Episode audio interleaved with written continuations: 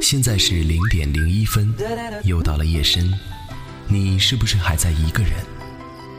天亮的时候，有些想好的话不敢说；夜深的时候，有些不敢说的话想说。夜深时分，我愿做那个陪你不睡的人，听你说你不敢说的，听我说我想说的。夜色已深，我愿你今夜因我安稳。这里是零点零一分，我是秋寒。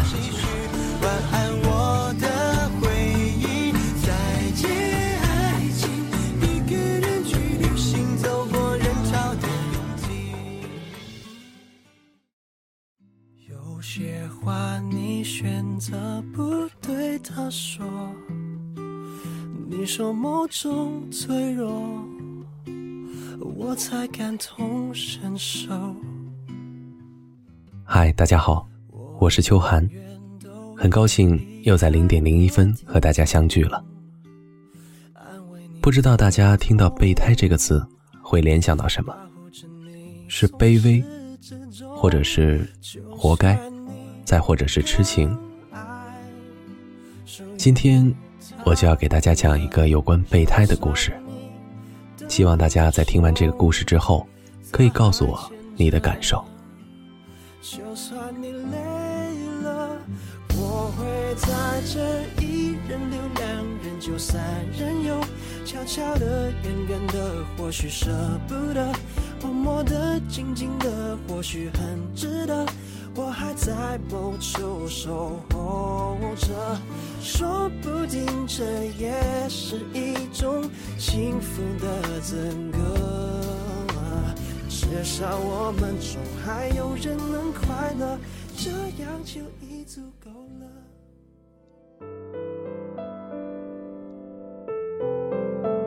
于灿收到自己的婚礼请柬样品的时候，他反反复复的看了好几遍。每一个细节都让自己非常的满意。这是于灿自己设计的请柬，从花纹样式到字体大小，再到缎带的材质，他不记得自己究竟修改了多少遍，只是从这张请柬出现在画纸上的那一刻，到拿到这张请柬为止，已经整整十年了。那是高三的夏天。于灿听台上的语文老师讲文言文的翻译，听得哈欠连连，便转过头去，撑着下巴，眺望对面的教学楼。艺考结束后，于灿就回到学校打酱油。由于对文化课要求不高，他一直都混迹在普通班。而对面的教学楼，是学校高一至高三的重点班。陈永宁的教室和于灿的教室相对着，隔着一座天桥。于灿似乎能看到陈永宁奋笔疾书的样子。思考问题的时候，左手捏着耳垂，右手在草纸上写写画画。想着想着，于灿就笑出声来，被同桌撞了一下胳膊肘，回过头去就收到语文老师的一记飞刀眼。他赶紧正襟危坐，拿着笔，做出一副认真听讲的样子。他在画纸上慢慢画着，跃然纸上的，便是这张请柬的雏形。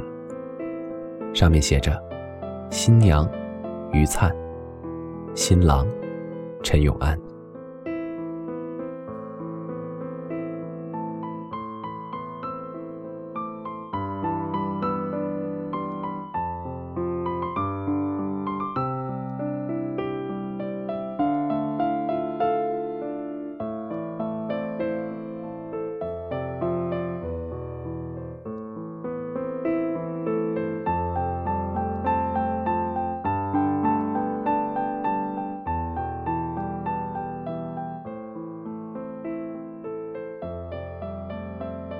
于灿和陈永安还在穿开裆裤的时候就认识了。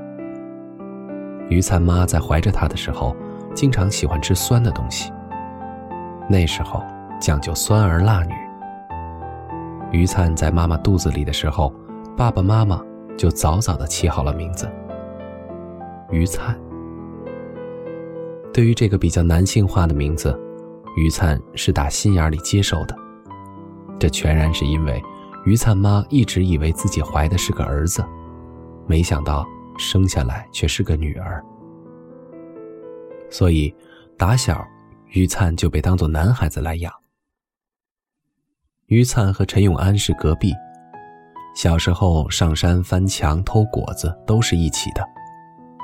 小时候的于灿一直留着像男生一样的短发，有时候开玩笑的时候，陈永安还会称呼于灿一声“灿哥”。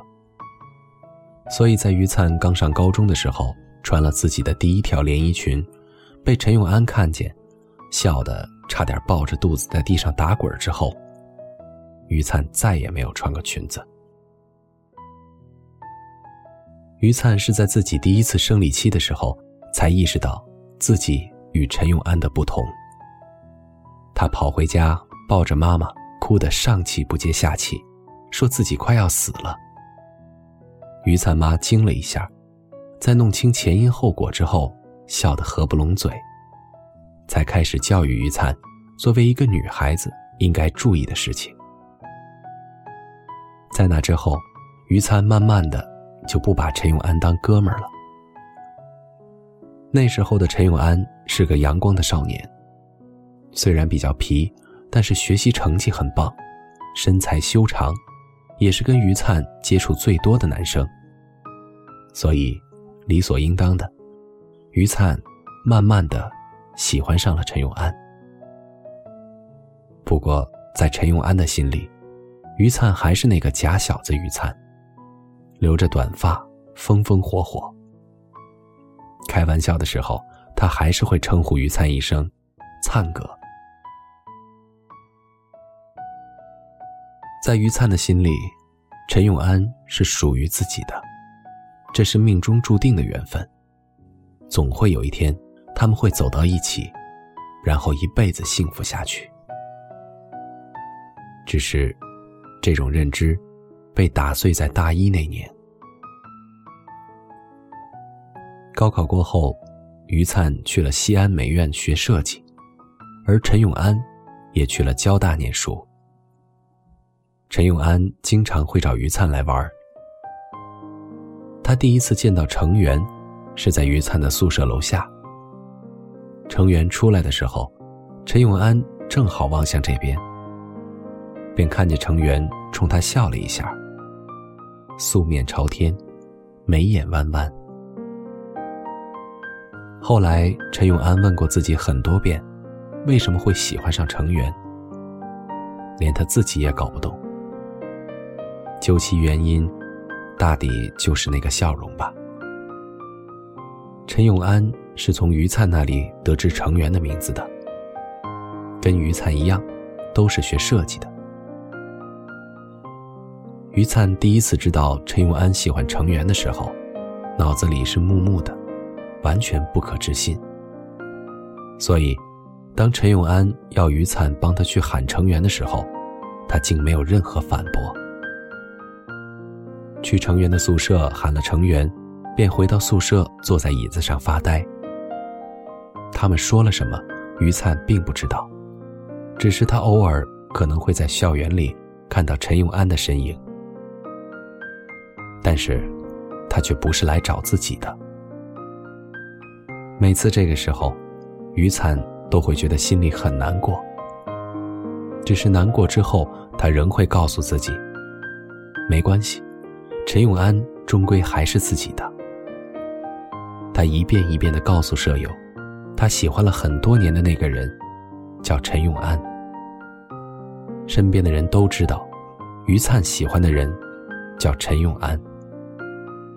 慢慢的，身边有的人也知道，陈永安是程源的男朋友。这个消息，于灿是从别人口中得知的。他假装无意的从陈永安的口中探听这个消息。对方给的回复却是：“不是。”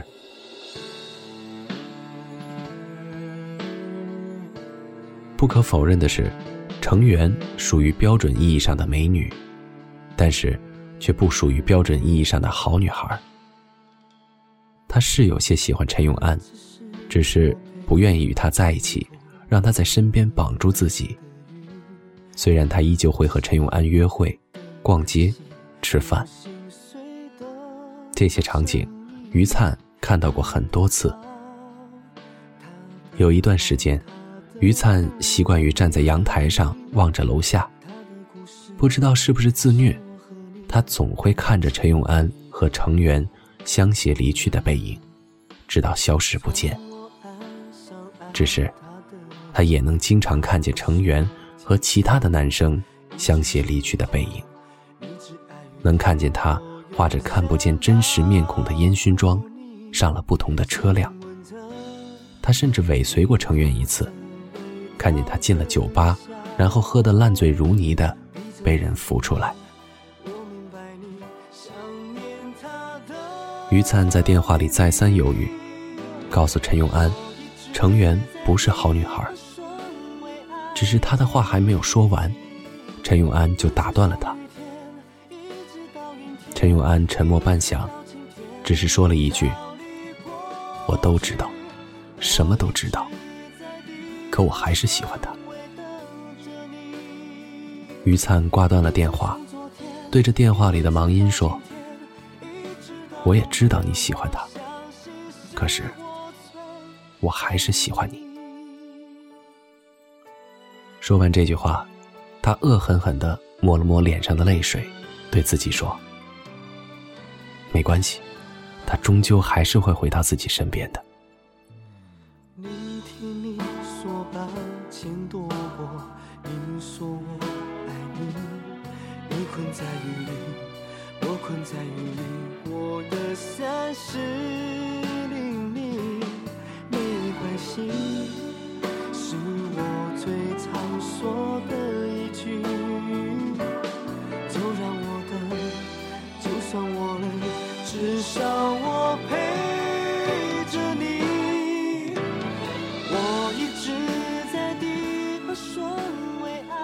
陈永安的家境不算差，只是无论如何，他也满足不了成员的需求。在陈永安不知道第几次帮成员付了酒钱，将他抱回酒店时，他都会问自己：到底喜欢成员的什么？可他从来都得不到答案。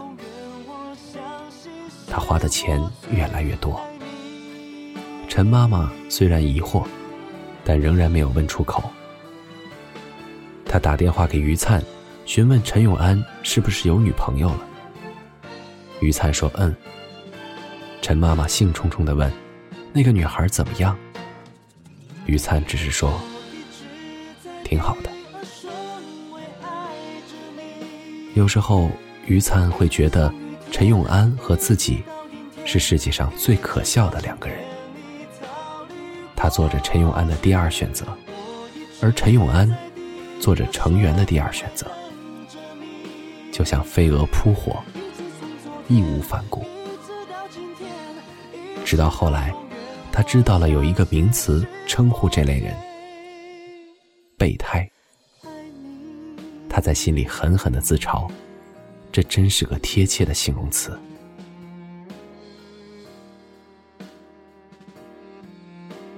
这样的日子，一晃就是五年。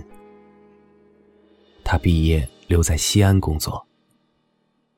他在自己最好的年纪里，守着一个不爱自己的男孩，期待着他有一天会来到自己的身边。接到陈永安带着哽咽声音的电话时，于灿已经和陈永安一年多没见面了。偶尔的联系，也只是 QQ 和电话。陈永安见到于灿的第一眼，几乎没有认出他来。冬天的夜里，陈永安喝得烂醉，靠在酒吧的门口，看着远处慢慢走来的于灿。快到腰的长发烫了卷儿，穿着百褶裙和一双小靴子。那一刻，陈永安发现，他无论怎样。也没办法将眼前的于灿和记忆中的于灿重合。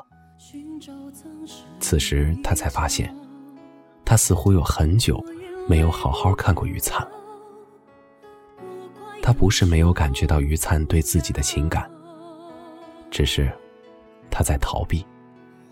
他想着，不说破，就什么都没有。于灿走到陈永安面前，看着他脸上指甲的刮痕，问他发生了什么。陈永安苦笑一声：“程元打的。”到底，他还是越线了。他试图拉着程元，让他不要再离开，留在自己身边，让他嫁给自己。他死死地攥着程元的胳膊，争执到最后，是程元的这个巴掌，让陈永安放了手。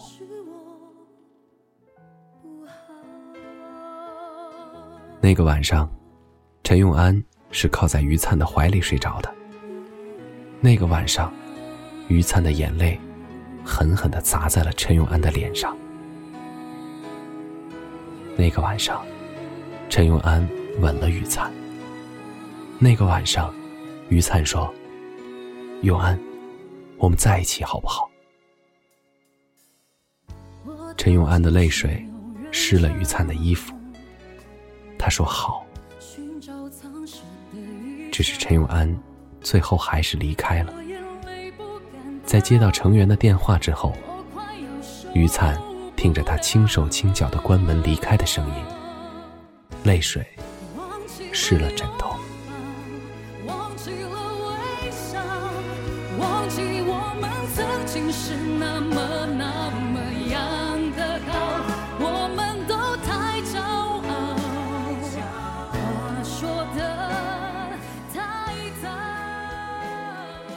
于灿还是走了，他辞了西安的工作，只身去北京打拼。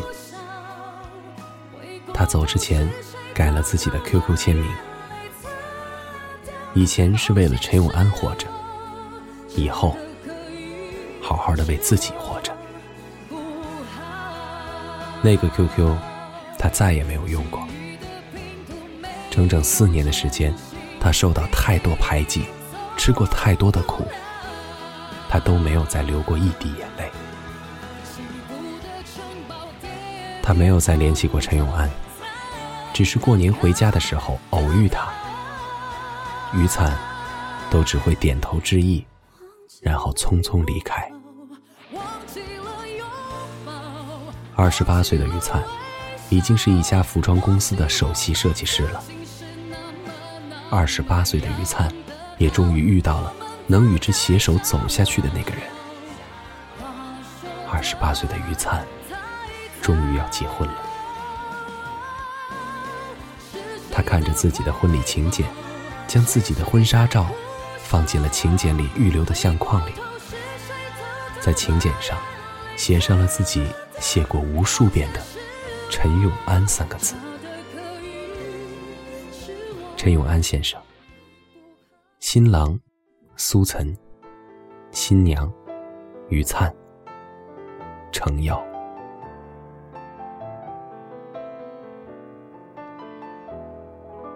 没没有蜡烛，就不用勉强庆祝。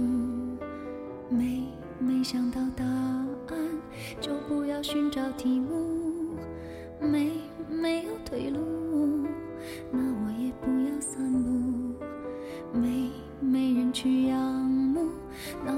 继续忙碌。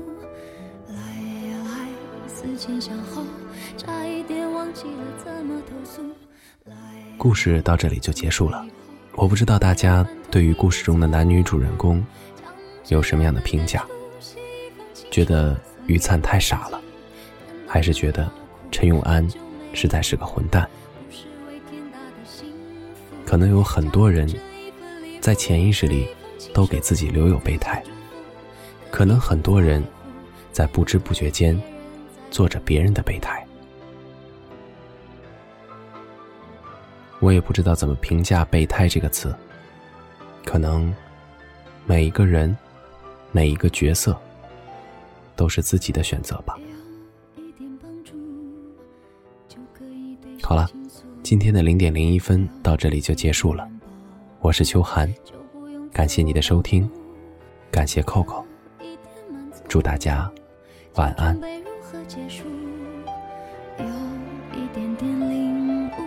就可以往后回顾，爱呀爱，思前想后，差一点忘记了怎么投诉。来呀来，从此以后不要犯同一个错误。将这样的感触写一封情书，送给我自己。感动的要哭，很久没，是为天大的幸福。将这一份礼物，这一封情书，给自己祝福，可以不在乎，才能对别人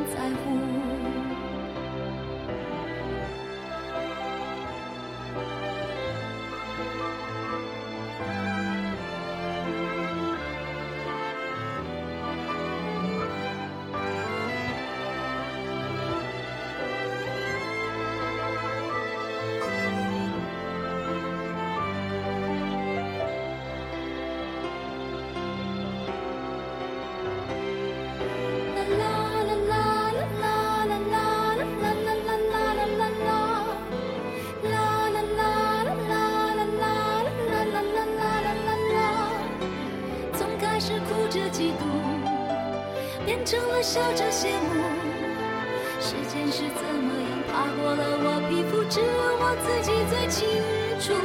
将这样的感触写一封情书，送给我自己，感动的要哭，很久没哭，不是为天大的幸福。将这一份礼物，这一封情书，给自己祝福，